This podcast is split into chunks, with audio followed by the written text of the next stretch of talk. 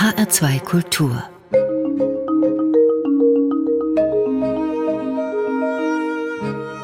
Doppelkopf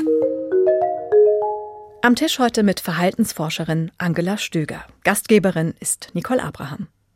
Angela Stöger, Jahrgang 76, ist Verhaltensforscherin, Kognitionsbiologin und Expertin für Bioakustik und Lautkommunikation. Sie zählt zu den weltweit renommiertesten Elefantenforscherinnen. An der Universität Wien leitet sie das von ihr 2011 gegründete Mammal Communication Lab. Für ihre Forschungen war sie bereits in Botswana, Südafrika, Nepal und Südkorea. Ihr Buch von singenden Mäusen und quietschenden Elefanten wurde zum besten Wissenschaftsbuch Österreichs des Jahres 2022 gekürt. Im HR2 Doppelkopf sprechen wir heute über ihre Forschung, über die Kommunikation von Elefanten und anderen Tieren und was wir Menschen daraus lernen können. Es wird eine interessante Stunde, das kann ich Ihnen versprechen, denn wir haben auch ein paar Hörbeispiele dabei. Hallo Frau Stöger, schön, dass Sie unser ja. Gast im HR2 Doppelkopf sind. Schönen guten Tag. Ich freue mich, mit einer echten Expertin in Bioakustik und Lautkommunikation zu sprechen. Aber bis zu einer Expertin ist es ein langer Weg. Wann haben Sie sich entschieden, diesen Beruf zu ergreifen? Naja, ich habe mich schon im Laufe meiner Kindheit und Jugendzeit sehr für die Natur interessiert und auch da viel gelesen, Bücher verschlungen und habe mich auch immer schon sehr für Laute, Tierlaute interessiert. Und dann während meiner Studienzeit habe ich mich dann dort doch auf, drauf spezialisiert, auf die Bioakustik, auf die Lautkommunikation, habe die verschiedensten Tiere ja, durchgemacht, ähm, von den Insekten, den Fischen bis hin zu den großen Säugetieren und bin dann da auch hängen geblieben. Wie sieht denn so ein typischer Arbeitsalltag bei Ihnen aus? Das kommt darauf an, was wir gerade tun und wo wir sind. Also Unsere Arbeit ist ja sehr, sehr vielseitig. Das heißt, wir sind einerseits wirklich unterwegs im Feld. Das heißt, kann Südafrika sein, kann Botswana, Simbabwe sein oder auch äh, ja, in Zoos zum Beispiel, wo wir dann Tiere aufnehmen, wo wir Daten sammeln, Laute, aber auch das Verhalten beobachten. Aber dann müssen wir natürlich auch die Daten analysieren, auswerten das ist dann ein Büroalltag im Prinzip, wo man am Computer sitzt mit Computerprogrammen, die Akustik sich anschaut, Statistik auch macht und dann natürlich die Arbeiten auch niederschreibt. Sie lehren auch an der Uni. Genau, nicht sehr viel, aber ich bin schon auch in der Lehre beschäftigt. Wir haben da verhaltensbiologische Praktika, aber auch Bioakustikpraktika, wo die Studenten eben dann wirklich ja auch so kleine Projekte machen. Wie bekommt man denn ein Ohr für die Tiere, beziehungsweise wie erforschen Sie die Akustik von Tieren?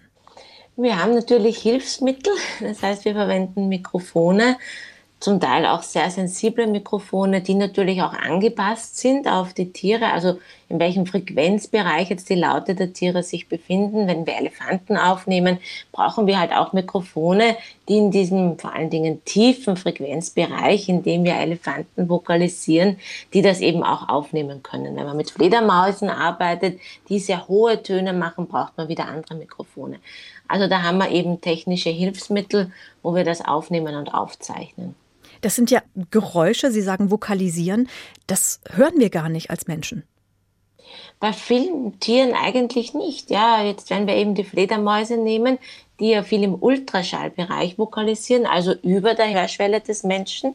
Und dann wiederum gibt es Tiere wie Elefanten, die haben schon auch Laute wie das Trompeten im hörbaren Bereich, aber da gibt es auch einen Laut, das nennt man das Rumblen und der hat seine tiefsten Frequenzanteile im Infraschallbereich, das heißt unter der Hörschwelle des Menschen. Der Menschen hört ein gewisses Spektrum in etwa 20 bis 20.000 Hertz, aber es gibt natürlich darunter und drüber auch was und Tiere befinden sich da mit ihren Lauten sehr häufig in diesen Bereichen. Jetzt höre ich, wenn ich Tiere höre, Laute. Warum ist das so anders als unsere Sprache? Wenn man die menschliche Sprache ein bisschen runterbricht auf ihre Bestandteile, und sich da die einzelnen Bestandteile eben anschaut und das zum Beispiel neben einen Tierlaut stellt, dann schaut das gar nicht so anders aus. Was bei uns natürlich komplex ist, ist sind die, die Vielzahl an Worte, die Kombination, die Artikulation und einfach ja die Art und Weise, wie wir Sprache leben, wie wir über Vergangenes, über Zukünftiges diskutieren. Das ist natürlich einzigartig. Aber wenn wir es ganz runterbrechen, ja, dann findet man da schon Ähnlichkeiten mit den Tiersprachen auch. Das ist gerade bei Säugern ziemlich ähnlich. Die haben ja alle einen Kehlkopf und auch Stimmbänder. Genau, fast alle. Also im Prinzip, die meisten verwenden auch die Laute mit, also die, die machen auch die Laute mit ihren Stimmbändern, mhm. aber eben nicht alle. Aber die sind halt zum Teil kleiner und größer als bei uns Menschen. Beim Elefanten, die Stimmbänder sind etwa 10, das kommt auf die Größe des Tiers an, sagen wir mal bei einem Weibchen etwa 10 Zentimeter lang. Das sind massige Stimmbänder, bei Menschen etwa 2 Zentimeter. Und bei der Maus sind die dementsprechend kleiner. und da kommen natürlich dann auch in der Tonhöhe andere Töne raus, die aber von der Struktur her, von der, vom Aufbau dann eben sehr ähnlich sind, weil alle mit den Stimmbändern produziert werden. Hat denn ein Papagei auch Stimmbänder? Bei dem klappt das nämlich ganz gut mit der Nachahmung unserer Sprache. Genau, naja, Vögel verwenden ja an und für sich den Syrinx. Mhm. Das ist ein in der Funktion sehr ähnliches ähm, Organ wie den Stimmbändern. Und ja, der Vogel, also der Papagei vor allen Dingen, obwohl er einen Schnabel hat und das in der Artikulation sicher schwierig ist, ähm, die können das aber wirklich sehr gut. Kann das auch ein Elefant?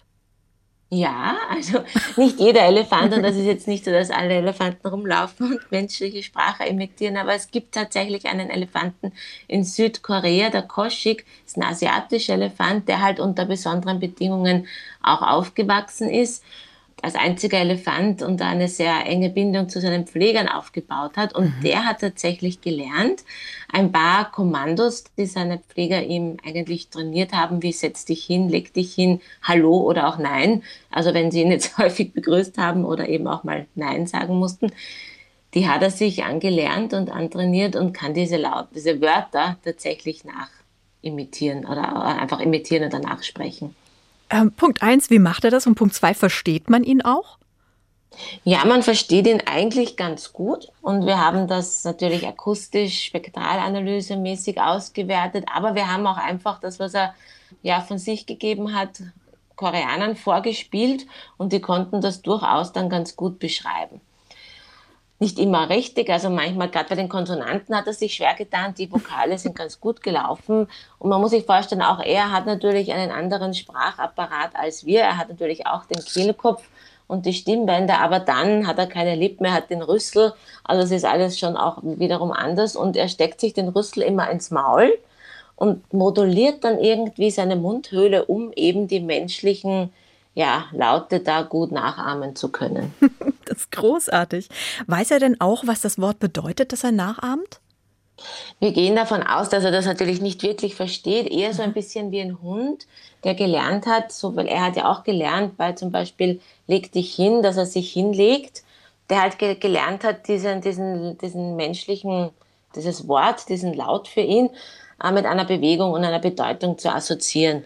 Aber es ist jetzt nicht so, dass wenn er das nach ahmt, dass er dann erwartet, dass man sich hinsetzt. Also bis zu einem gewissen Grad weiß er, was das bedeutet, weil er gelernt hat, eben den, den Laut mit einer Bewegung zu assoziieren. Aber dass er wirklich das versteht, was er sagt, das ist nicht der Fall. Mhm.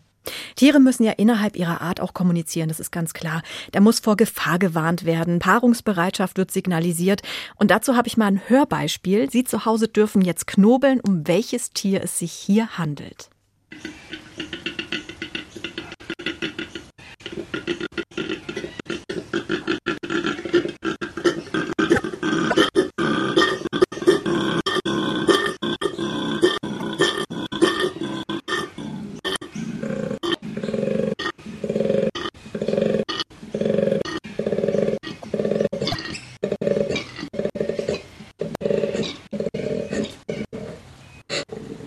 Frau Stöger, das muss ein riesiges Raubtier sein, oder? Klingt zumindest so, nicht? Aber mhm. eigentlich ist es ein relativ kleines Tier. Es ist ein Koala. Und in der Tat, wenn man dieses Geräusch im Eukalyptuswald hört, glaubt man, dass es tatsächlich ein großes, großes Tier ist. Und er ist tatsächlich auch sehr, sehr tief. Diese Laute sind bis zu 30 Hertz tief. Das ist also ja fast schon im, in, in der Region eines Elefanten. Und er macht das auch nicht mit seinen Stimmbändern, also diese speziellen Tiefenlautanteile macht er beim Einatmen mhm. und zwar mit seinen Gaumensegelfalten, die stark verlängert sind. Also im Prinzip ist das so etwas ähnliches, wie wenn wir schnarchen. Da vibrieren bei uns auch die Gaumensegelfalten und der Koala verwendet die, die verlängert sind bei ihm, um diese tiefen Rumpftlaute zu produzieren. Was denkt denn jetzt das Weibchen? Naja, das Weibchen denkt sich natürlich, boah, das ist ein besonders großes Männchen und ein attraktives Männchen und wird wahrscheinlich, je nachdem, also es gibt ja da auch Unterschiede zwischen den Koalas und es ist ja auch sehr anstrengend, diese Brummflaute zu produzieren. Je lauter und je besser er das kann, desto attraktiver wirkt er auf das Weibchen. Und sie wird sich dann auch annähern. Äh, wie weit hören Weibchen das? Das kann mehrere hundert Meter weit gehen im Eukalyptuswald. Na, das ist aber ganz schön ordentlich. Mhm. Kommen wir mal zu den äh, Tieren, die ähm, auch Geräusche machen, die wir gar nicht mehr wahrnehmen können, nämlich im, äh, im Ultraschallbereich. Mhm. Das sind die Mäuse. Mhm. Sie sagen in Ihrem Buch, Mäuse singen. Genau, also Forscher haben herausgefunden, dass Mäuse ähnlich wie auch ein Vogelgesang, wenn auch nicht ganz so komplex, aber dass die Mäuseriche, und da sind durchaus auch die Hausmäuse dabei, dass die eben mit einem Gesang ihre Weibchen auch umgarnen. Und die lassen einander ausreden. Genau, also Männchen haben da auch so teilweise ein bisschen, ja, wenn die Konflikte austragen, dann wird aber eben nicht zwischengeplappert, sondern die lassen sich wirklich einander ausreden, haben also eine durchaus, ja, wenn man das vermenschlichen darf, eine gewisse Gesprächskultur. Also wenn Mäuse singen können und sich gegenseitig ausreden lassen, dann könnten Tiere doch durchaus auch musikalisch sein. Bis zu einem gewissen Grad sind sie das sicher. Also da muss ich sagen, ist die Forschung ja erstaunlicherweise noch in den Kinderschuhen, was die Musikalität von, von Tieren angeht. Aber man weiß schon, dass Tiere auf Musik reagieren. Und Tiere, ja, das ist natürlich ein Musizieren der anderen Art, aber sie haben ja auch Duette, sie singen zusammen, sie machen Chorusse, wie man das sehr häufig nennt. Gibbonarten zum Beispiel sind ja ganz tolle Sänger, die eben die Weibchen und die Männchen zusammen im Paar ihre Reviergrenzen abstecken. Also eine gewisse ja, Musikalität scheint vorhanden zu sein und ich glaube, man weiß ja auch mittlerweile, dass Kühe auf Musik reagieren und auch unsere Haustiere. Ja, das sind durchaus Musikliebhaber dabei. Ja, Im Internet gibt es ja auch viele Videos, zum Beispiel von so einem tanzenden Kakadu. Mhm. Oder es gibt auch eine Art der Palmkakadu, der trommelt. Genau, der, der tut sich da ein, ein, ein, ein kleines einen Trommelstick abbrechen und sucht sich dann so eine, eine Baumhöhle, die sich geeignet ist und klopft dann da drauf. Und versucht eben auch wiederum Weibchen zu beeindrucken damit. dann bleiben wir gleich mal bei der Musik. Welchen Wunsch darf ich Ihnen als erstes erfüllen, Frau Stöger? Ja, hören wir doch mal von der Tina Turner, Nutfresh City Limit. Ein Song mit sehr viel Energie. Ja, das passt auch wunderbar zum Palmkakadu. Genau.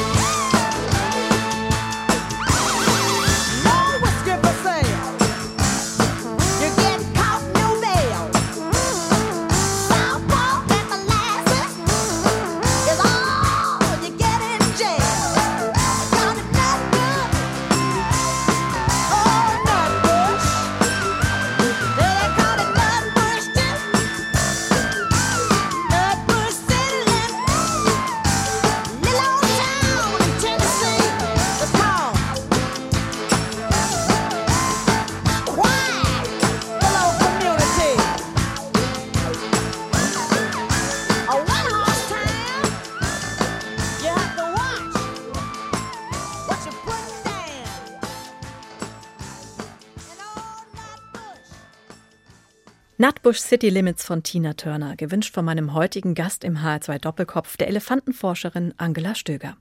Sie macht tierische Kommunikation für uns hör- und sichtbar. Und erst vor kurzem haben sie mit ihrem Team diesen Laut hier aufzeichnen können. Ist das ein normales Geräusch für einen Elefanten? Ja, also in dem Fall ist das ein asiatischer Elefant gewesen. Und asiatische Elefanten haben in ihrem Repertoire diese hochfrequenten Quietschlaute. Was da wichtig ist zu wissen, dass das nur asiatische Elefanten machen und aber auch nicht alle. Ähm, afrikanische Elefanten haben dieses sehr hohe Quietschen nicht, aber es gibt ein paar afrikanische Elefanten, die zum Beispiel in einem Zoo auch mit Asiaten zusammengelebt haben und wo wir dann auch dieses hohe Quietschen aufnehmen konnten, die das eben ja von ihren äh, ja, Stallgenossen imitiert haben und gelernt haben, diese hohen Laute. Das ist dann quasi wie so ein Dialekt. Genau, es ist eben einfach äh, Dialekt, es ist fast eine andere Sprache mhm. im Endeffekt, weil asiatische und afrikanische Elefanten sind ja aber wirklich andere Arten, die sind ja re relativ weit voneinander entfernt und ich würde es fast als bisschen andere Sprache bezeichnen. Jetzt kennen wir von Elefanten das Trompeten. Das kennen wir ganz gut. Da mhm. ähm, meistens auch die Bilder dazu. Der Elefant läuft, hat den Rüssel nach oben gestreckt und trompetet. Das macht er mit dem Rüssel. Aber wie entsteht denn dieser Quietschlaut? Ja, da haben sich Forscher schon länger den Kopf drüber zerbrochen und wir wollten uns das genauer ansehen, weil wir uns generell viel mit der Schallproduktion auch beschäftigen. Und wir konnten zeigen, dass der Quietschlaut als erstes mal beim, beim Maul rauskommt und nicht beim Rüssel. Und jetzt ist aber die Frage, weil die Stimmbänder ja beim Elefanten so lang sind, dass, ob der das überhaupt mit den Stimmbändern machen kann, weil an und für sich eignen sich die Stimmbänder des Elefanten sehr gut, um tieffrequente Laute zu produzieren, aber diese Frequenzen, ja, die bis zu 2000 Hertz hochgehen, sind eigentlich unmöglich mit derartig langen Stimmbändern. Und es scheint nun tatsächlich so, dass er das nicht mit den Stimmbändern macht, sondern dass da irgendwie die Lippen zusammengepresst werden und dann die Luft rausgepresst wird, so wie bei einem Trompetenspieler ein bisschen, und dadurch eben die Lippen dann in Schwingungen versetzt werden und so diese sehr hohen Quietschlaute entstehen. Wissen Sie, warum er das macht? Das machen auch asiatische Elefanten viel, wenn sie aufgeregt sind, in Konfliktsituationen, in freier Wildbahn. Im Zoo wenden sie das häufig anders an und da wird es zum Beispiel auch zum Betteln angewendet. Nein. Weil offenbar manche Elefanten das ja wohl herausgefunden haben, dass diese hohen Quietschlaute, dass eben Menschen auf diese hohen Quietschlaute sehr gut reagieren. Also anders als auf dieses Rumble, auf dieses Tiefe, äh, das hört man ja auch nicht wirklich, oder? Man hört, wenn man sehr nahe beim mhm. Elefanten steht, weil der schon auch ähm, Schallanteile in höheren Frequenzen sind. Und das hört man dann, aber wenn man jetzt weiter weg ist, werden diese höheren Frequenzanteile schneller abgeschwächt und dann bleiben häufig nur die Tiefen und über und das hört man dann tatsächlich nicht mehr. Also die sind für uns wirklich zum Teil schwer wahrzunehmen. Aber wir spüren es wahrscheinlich, wenn so ein vier Tonnen schwerer Elefant einen Ton von sich gibt, der im tieffrequenten Bereich ist? Ja, wenn man in der Nähe ist, ja, dann kann man diese, die Vibrationen spüren. Das muss man sich wie bei einer großen Orgelpfeife vorstellen. Das spürt, oder bei einem großen Bass, das spürt man ja auch, das, das Vibrieren. Äh, muss man aber auch relativ in der Nähe stehen des Elefanten, dass man das gut spürt.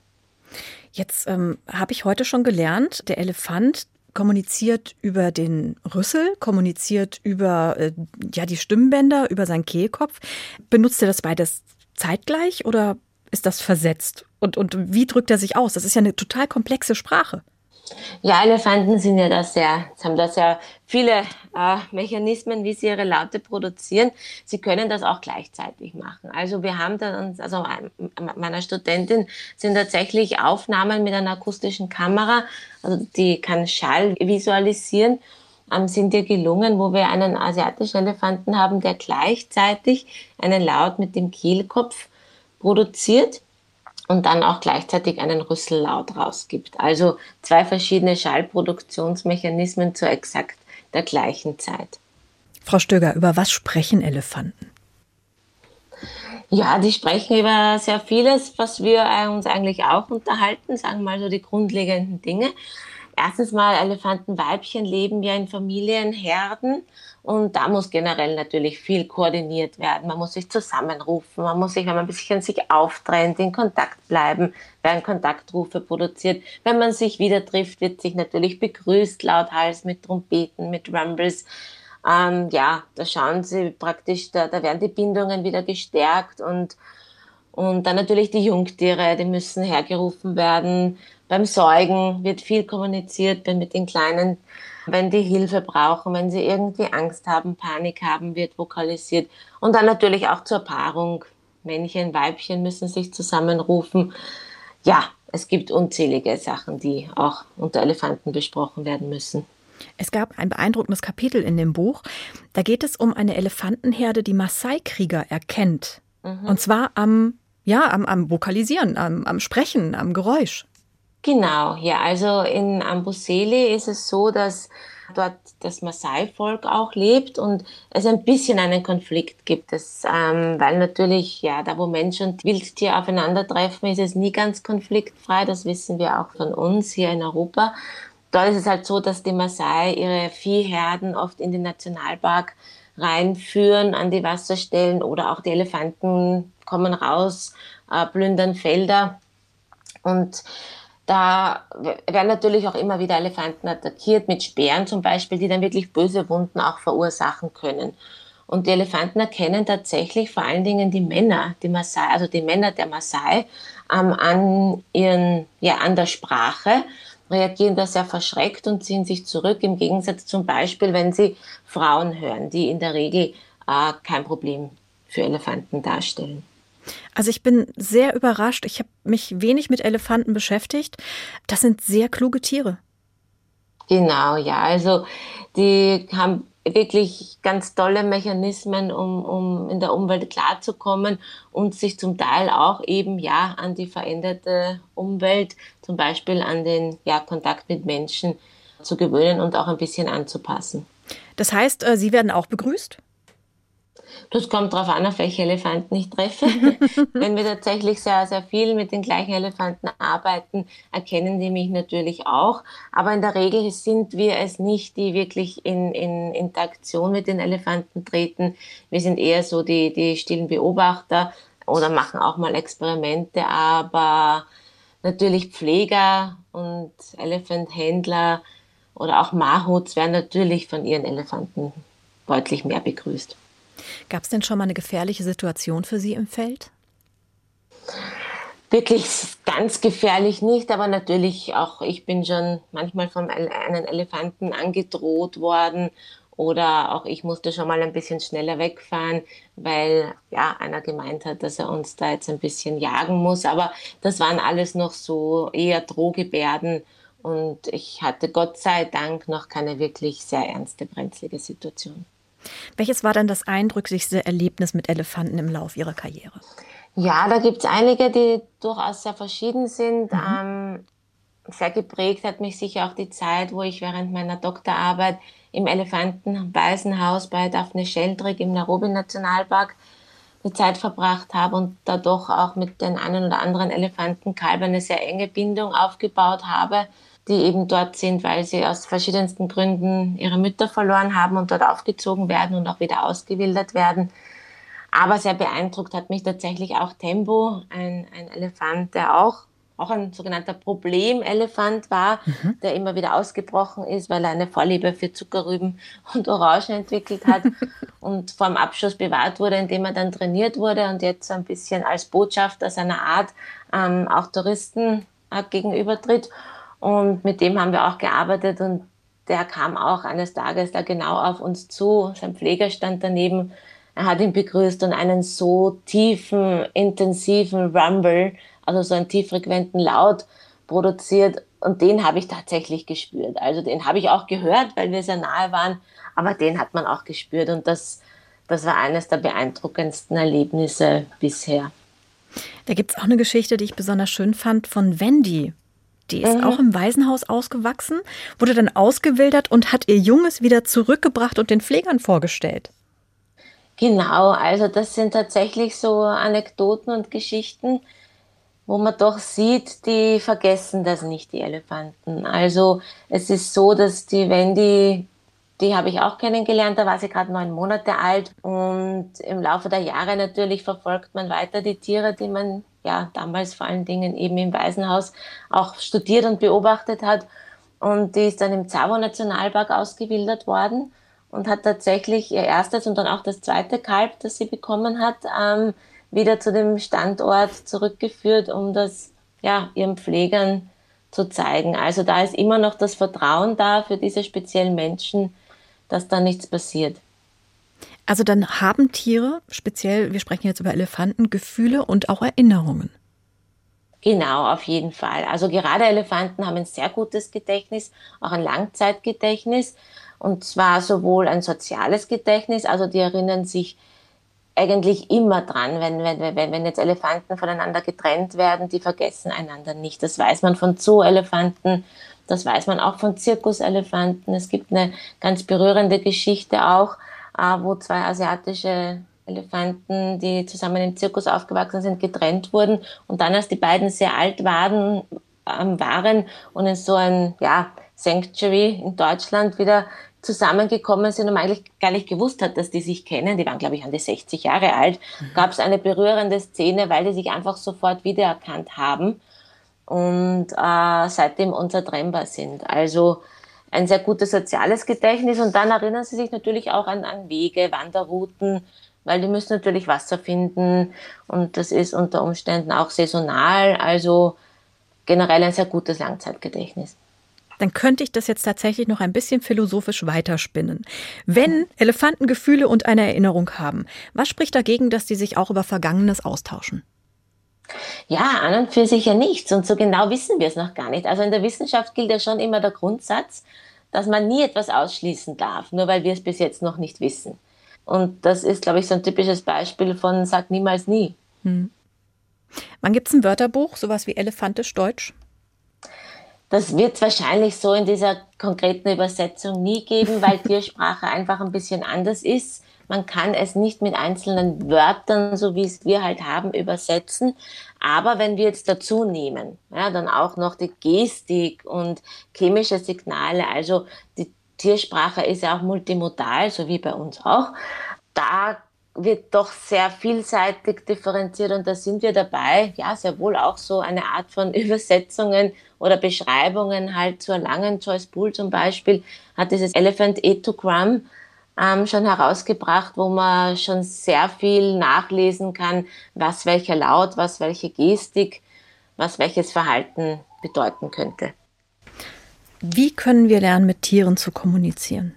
Naja, indem wir uns ein bisschen auf sie einlassen, indem wir äh, bereit sind, auch aus unserer Welt oder aus den, über den Tellerrand hinauszudenken, weil für uns, wir haben unsere eigene Wahrnehmung und wir müssen verstehen, dass Tiere die Welt zum Teil anders wahrnehmen, dass sie andere Spektren wahrnehmen.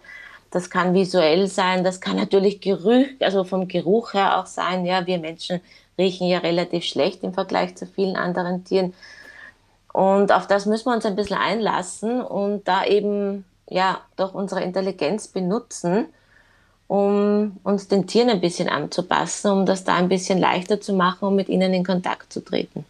Eine tolle Art zu lernen, zu kommunizieren, ist ein sogenanntes Chicken Camp. Genau, also natürlich Tiertraining ist immer gut, weil da lernt man schon viel, wie das funktionieren kann. Und ich habe da auch mal so ein, ein Tiertrainingscamp gemacht und wir haben da halt nicht mit Hunden trainiert, sondern da waren Hühner, die eben, die wir trainieren mussten. Und bei Hühnern ist es ja so, dass die wahnsinnig viel lernen können. Also man glaubt mhm. ja gar nicht, was man einem Huhn alles beibringen kann. Aber man muss auch sehr klare Signale setzen, weil Hühner sich auch leicht verwirren lassen. Und darum sind diese Chicken Camps, die aus den USA kommen, da sehr bekannt mittlerweile und auch sehr beliebt, weil man wirklich sehr viel lernt, sehr klares irgendwie lernt, wie, wie klar man die Signale geben muss für Tiere, damit die eben nicht verwirrt werden, weil sie ja uns nicht verstehen, weil wir können ja auch nicht so genau erklären, was wir von dem Tier jetzt wollen. Ich finde das so großartig.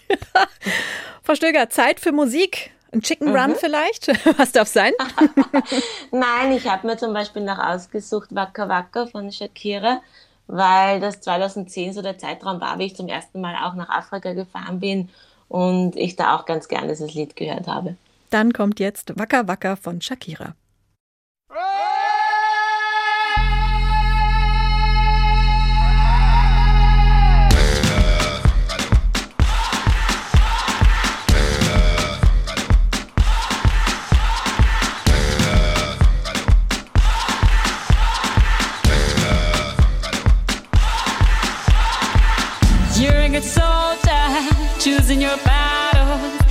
Yourself up and dust yourself off and back in the saddle. You're on the front line, everyone's watching. You know it's serious, we're getting closer, this isn't over. The pressure's on, you feel it, but you got it all. Believe it when you fold it up, oh oh, and if you fold it up, eh eh. Tamina, mina, sangalewa, cause this is Africa. Tamina, mina, eh this time for Africa.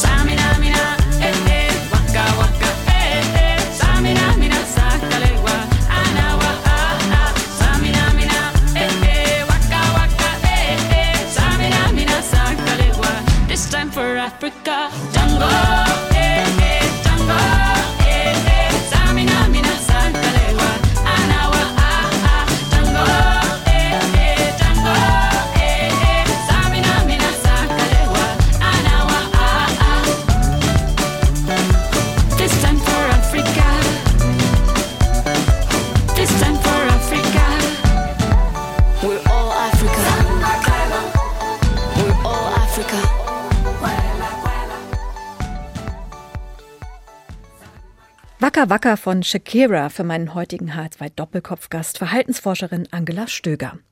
Frau Stöger, viele Forschungen finden heute in einer geschützten Umgebung statt, also in Zoos, in Reservaten, Tierwaisenhäusern, Auffangstationen. Unterscheiden sich denn die Ergebnisse dort von der Forschung im Feld? Ja, natürlich.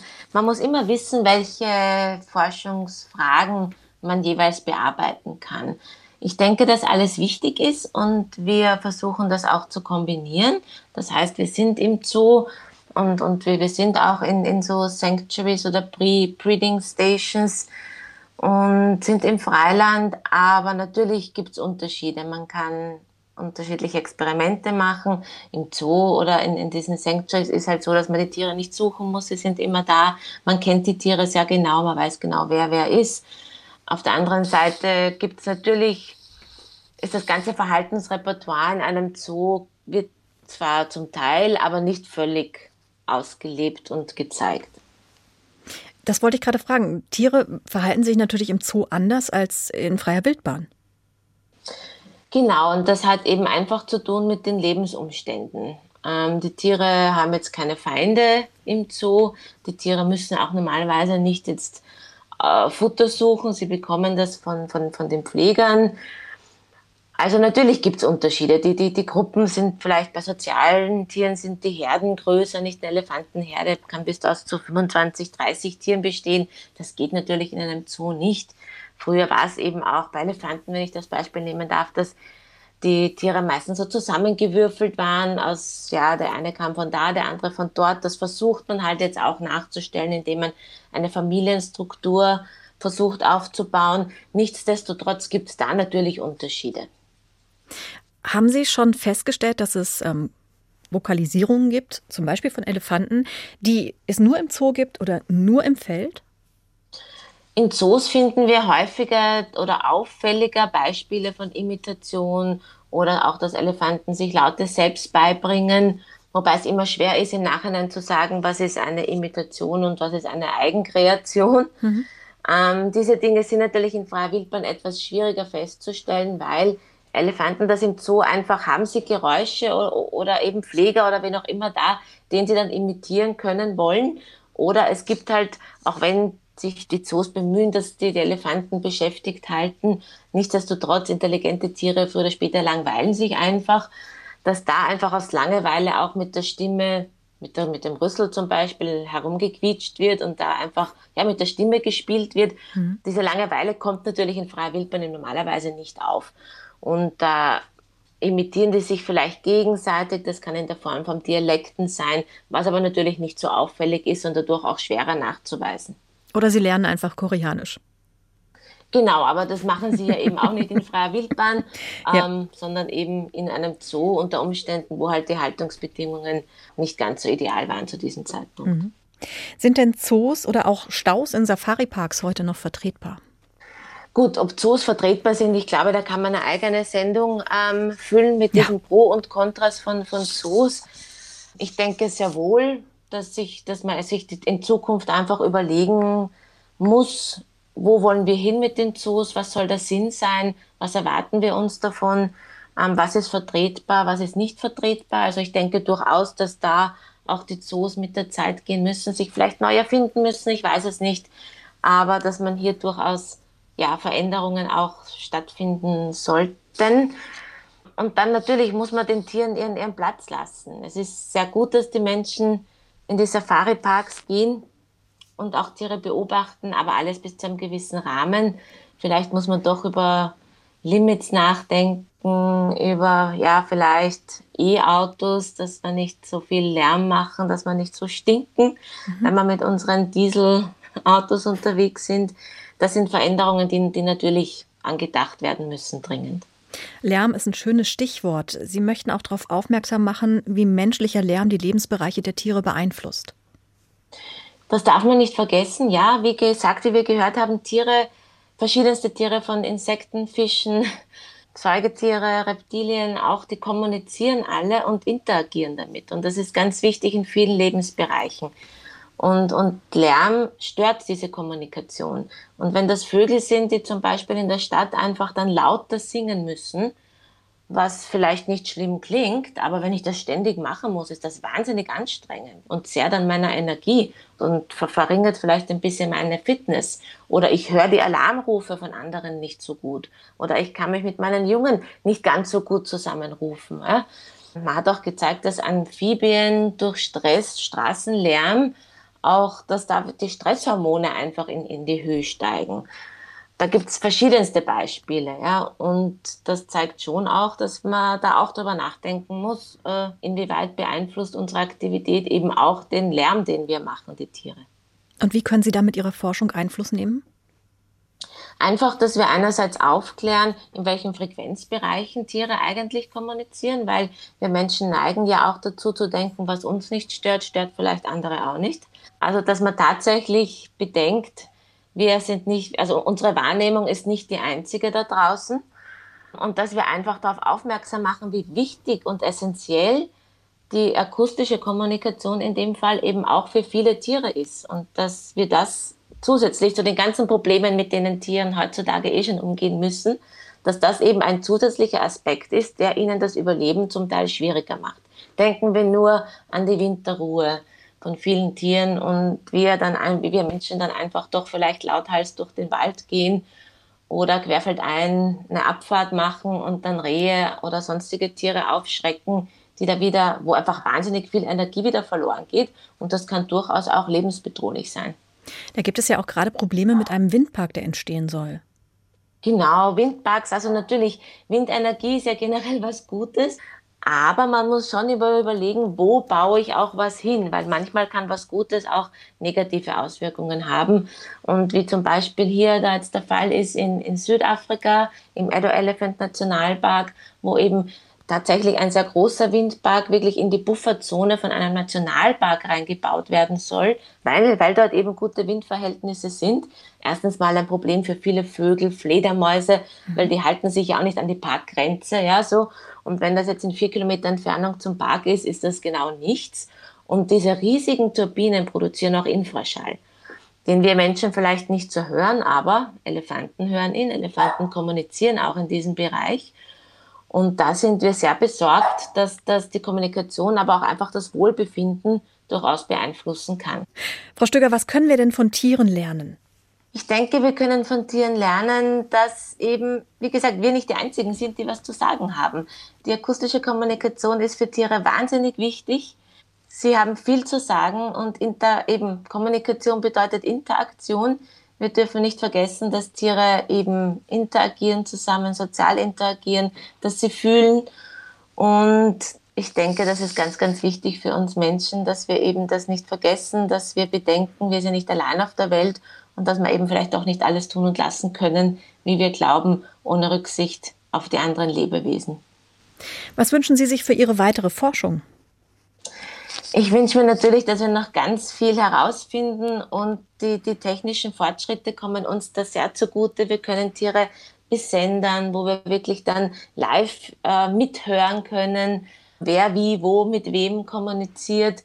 Und ich hoffe tatsächlich, dass wir noch mehr einfach rausfinden, ja, wie Tiere sprechen, was sie sich zu sagen haben und wie ähnlich die Tiersprache in noch so vielen Bereichen der Menschensprache eigentlich doch ist.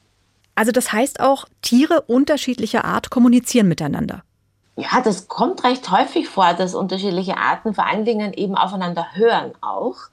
Also die Alarmrufe von verschiedenen Primatenarten werden ja auch von Antilopen gehört und wahrgenommen und darum tun sich Tiere ja auch zusammen in der Savanne vielleicht Zebras und Antilopen und irgendwo anders auch eben, wie gesagt, Primaten, die dann von oben den Feind eher kommen sehen als, als die Tiere, die unten grasen. Und da wird ja wohl auch reagiert drauf. Es ist aber auch so, dass Tiere sich manchmal austricksen. Also es gibt einen Vogel in der afrikanischen Savanne, den Trauertrongo, der hat gelernt, unterschiedliche Alarmrufe von verschiedenen Tieren nachzuahmen und verwendet die, um zum Beispiel Erdmännchen auszutricksen. Der setzt sich hin, macht einen Erdmännchen-Alarmruf. Die Erdmännchen glauben, oh weh, da kommt ein Feind, lassen alles fallen, was sie in den Pfoten hatten. Weiß nicht, die Heuschrecken zum Beispiel. Und rennen in ihren Bau und er schnappt sich das dann. Also, das zeigt durchaus, glaube ich, wie, wie intelligent Tiere sind und wie sie eben auch die Sprache untereinander verwenden. Nicht nur um, ja, einander zu warnen, aber auch um einander auszutricksen. Frau Stöger, was wünschen Sie sich für die Tiere? Ich wünsche mir, dass wir Menschen verstehen, dass sie nicht so anders sind als wir, dass Tiere denken, dass Tiere fühlen, dass die meisten Tiere sich natürlich auch ihrer selbst bewusst sind und dass wir ihnen einfach vom Haustier über den Nutztiere vor allen Dingen, aber auch die Wildtiere Raum, Platz und Respekt ähm, entgegenbringen.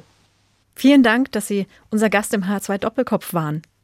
Es hat mich gefreut, sehr gerne. Einen letzten Musikwunsch darf ich Ihnen jetzt noch erfüllen. Was hätten Sie gern? Ich wünsche mir Superheroes von The Script. Das ist wunderbar. Für alle Superheroes da draußen. Vielen Dank, Angela Stöger. Dankeschön.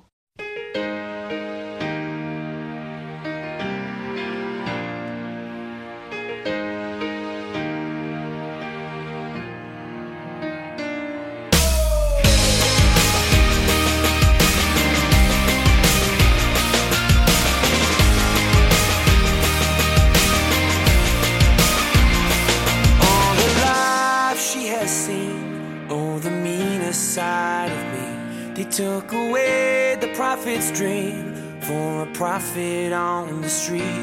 Now she's stronger than you know. A heart of steel starts to grow. All his life he's been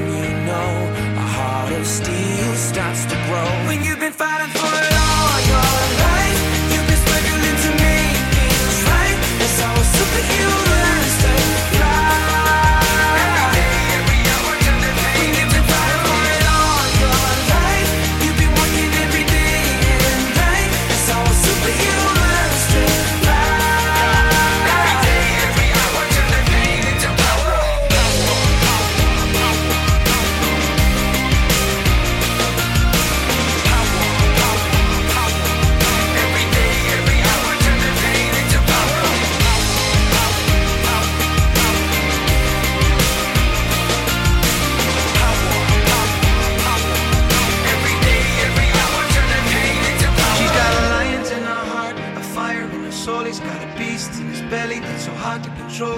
Cause they've taken too much hits, they go blow by blow. Now light him at stand back, watch him explode. She's got a lions in her heart, a fire in her soul. He's got a beast in his belly that's so hard to control. Cause they've taken too much hits, they go blow by blow. Now light him at stand back, watch him explode, explode, explode, explode, explode. You've been fighting for it